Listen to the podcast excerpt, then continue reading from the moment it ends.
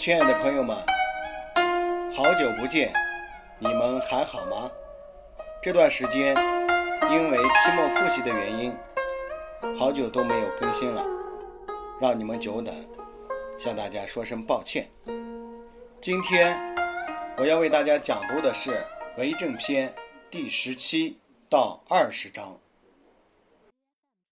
第十七章，子曰：“由。”诲汝知之乎？知之为知之，不知为不知，是智也。这一章的意思是，孔子说：“由呀，我教你怎样求知吧。知道的就是知道，不知道的就是不知道，这就是智慧呀。”朱子解释此章说：“子路好勇。”盖有强其所不知以为知者，故夫子告之曰：“我教汝以知之之道乎？但所知者则以为知，所不知者则以为不知。如此，则虽或不能尽之，而无自欺之弊，亦不害其为智矣。”他说的也许不错，但一定要将子路好勇牵连进来。似有解释过当之嫌。孔子对子路说这些话，与子路好不好勇完全无关。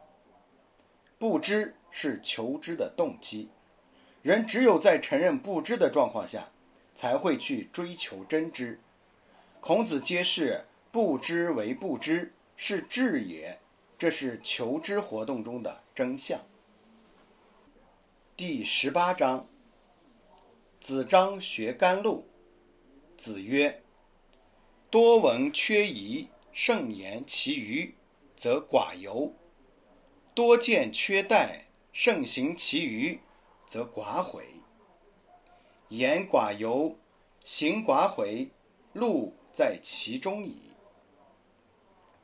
这一章的意思是，子张要学谋求官职的方法。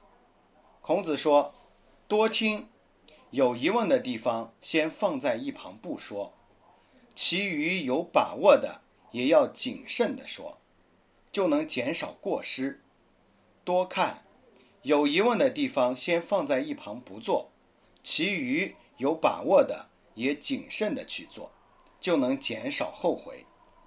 说话少过失，做事少后悔，官职俸禄就在这里了。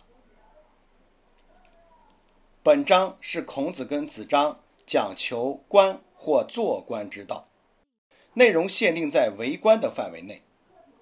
甘露只在初求职时所得的官位也不可能甚高，没有独立自主的机会，所以一切言行均得小心翼翼，不可随便。此处孔子之言不能随便引申。更不可视为做官或做人的最高原则。做官必须谨慎，求官则更是。所谓多闻缺仪，慎言其余；多见缺待，慎行其余。就是指初求职时，对不懂的话要少说，对不会的事要少做，这样让别人找不出自己的缺点。便不会让自己陷于危殆不安。这句话跟孔子平时所言所行是很有差异的。孔子在道德上坚守立场，绝不妥协，对行道德之事总是劝人勇猛精进，而此章只在慎言慎行、寡犹寡悔两层上立论，比较欠缺道德的积极性。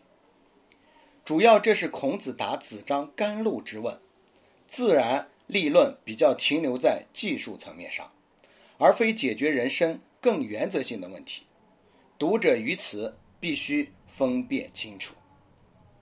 第十九章，哀公问曰：“何为则民服？”孔子对曰：“举直错诸枉，则民服；举枉错诸直。”则民不服。这一章的意思是：鲁哀公问，怎样才能使百姓服从？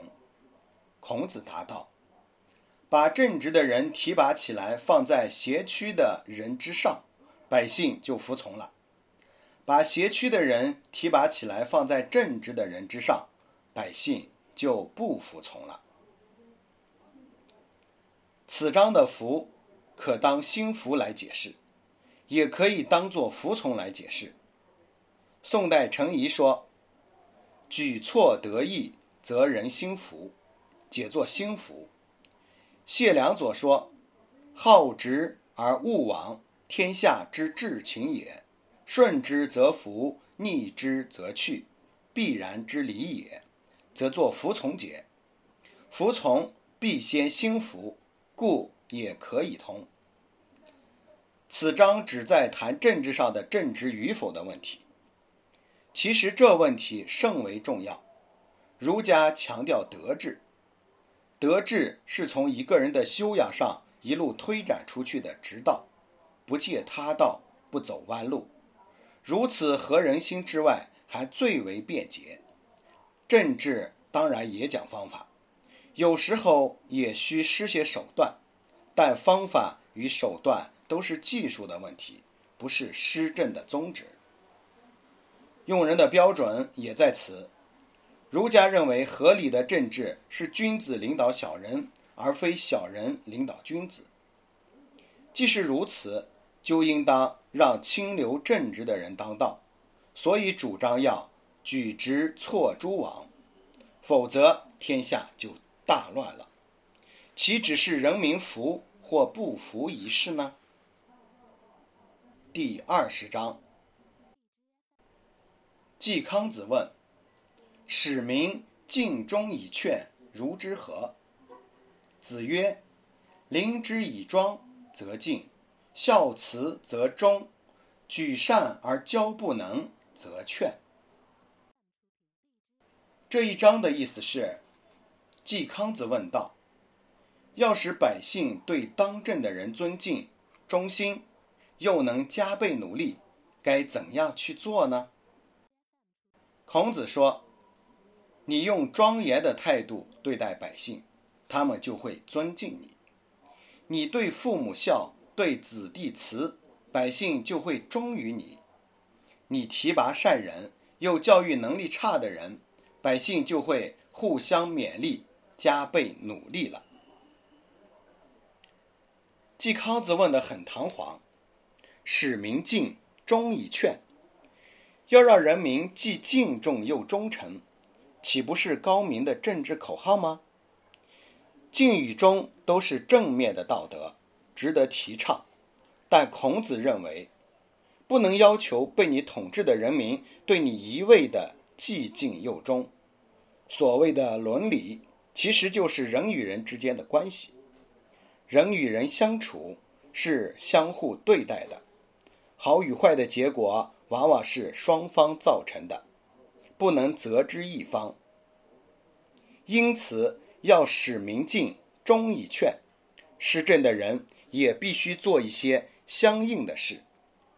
临之以庄、孝慈与举善而教不能，这三者是使人民。既敬又忠的条件。临之以庄，是指君主对人民的态度要庄重，不可轻浮随便；孝慈，是指君主本身要既孝又慈；举善，则指贤者在任；教不能，则指提高教育，让不能者都能得到好的教养。